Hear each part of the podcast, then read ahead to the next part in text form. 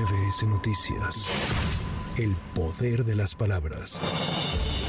En la Cámara de Diputados se aprobó el desaforo del fiscal del Estado de Morelos, Uriel Carmona Gándara, acusado por la Fiscalía General de la República por el delito de ejercicio ilícito del servicio público. La mayoría de Morena y aliados emitieron 230 votos a favor de retirar la protección legal al fiscal estatal. Por su parte, la oposición emitió 170 abstenciones y 22 integrantes de Movimiento Ciudadano fueron los únicos que votaron en contra. Cabe señalar que el fiscal de Morelos no acudió a presentar alegatos a San Lázaro y en su lugar envió a su abogado defensor, Gabriel Quien calificó el desafuero como una atrocidad. Para poner en su conocimiento de la gran atrocidad que está a punto de ser cometida a través de esta institución de la declaración de procedencia. Desde el inicio de la administración de Cuauhtémoc Blanco se le pidió a la Fiscalía proceder, como habitualmente se hace, penalmente en contra de la administración anterior sin más pruebas que el simple ánimo de revancha o el cumplimiento de encomiendas indecibles.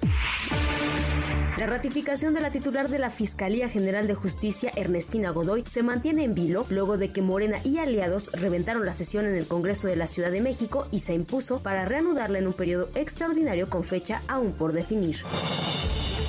Luego del enfrentamiento suscitado el pasado viernes en Texcatitlán, Estado de México, cuyo saldo fue de 14 personas fallecidas entre campesinos e integrantes del crimen organizado, el gobierno federal anunció la construcción de un cuartel militar en esa localidad. El titular de la Sedena, Luis Crescencio Sandoval, indicó que tras los hechos hay alrededor de 650 elementos de las Fuerzas Armadas y de la Guardia Nacional en resguardo de la zona. Así lo expresó. Ahí en el municipio, eh, ahí en el área se tiene personal del ejército, de la Guardia Nacional, eh, ahorita cubriendo la seguridad, pero va a haber de manera permanente una compañía de Guardia Nacional. Estamos en el proceso de ubicar el terreno, de conseguir el terreno para poder iniciar la construcción. Asimismo, eh, estamos eh, viendo la, la, posibilidad de todo el estado, toda la parte sur del Estado de México colindante ahí con, Guerrero, con, con, Michoacán, establecer eh, un número importante de ejército y Guardia Nacional a través de la creación de un mando especial que estará enfocado directamente a la seguridad de toda esa área del Estado de,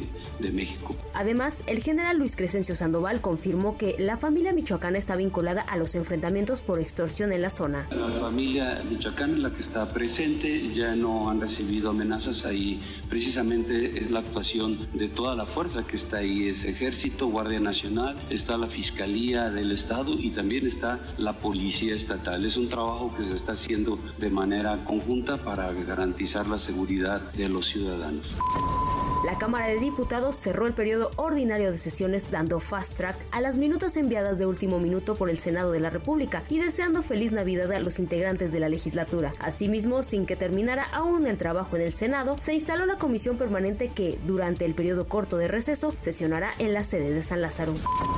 La Asociación Sindical de Pilotos Aviadores advirtió que la decisión del Gobierno de México de aumentar de manera desorbitada el costo de servicios aeroportuarios en el Aeropuerto Internacional de la Ciudad de México provocará un incremento en el costo del boleto que será pagado por los pasajeros. Además, sostuvo que este incremento que llegará hasta el 77% es desmedido y su aplicación restará competitividad al aeropuerto y a las aerolíneas que lo utilizan los principales operadores de la Unión Tepito, identificado como Eduardo Clemente Z, alias Cara de Puerca, pagó mil pesos de garantía económica y quedó en libertad a pesar de los antecedentes de violencia y las ejecuciones de miembros de grupos antagónicos, según investigaciones. Autoridades del Gabinete de Seguridad informaron que el líder narcomenudista quedó libre el 4 de diciembre pasado en cumplimiento a la suspensión condicional de la ejecución de la pena. Para MBS Noticias, Claudia Villanueva.